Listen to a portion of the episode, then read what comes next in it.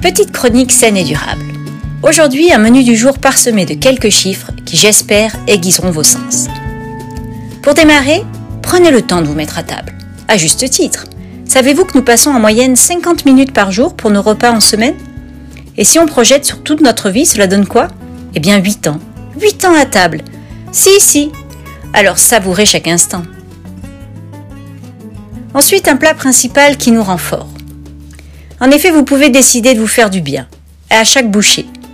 Manger, c'est avant tout se faire plaisir, certes, mais aussi maintenir sa santé. En effet, la nutrition saine est reconnue comme un des facteurs pouvant prévenir les maladies non transmissibles. Celle-ci qui entraîne la mort de 7 personnes sur 10 mondialement et de 2 sur 10 en Suisse. Donc bien manger, c'est avant tout contribuer à sa santé, aujourd'hui, mais aussi pour les jours et les années à venir. Avez-vous fini votre assiette? Savez-vous qu'un tiers des denrées alimentaires produites pour la Suisse n'est pas consommé? Et en moyenne, nous jetons presque la moitié à la poubelle. Alors peut-être regarderez-vous votre dessert avec d'autres yeux.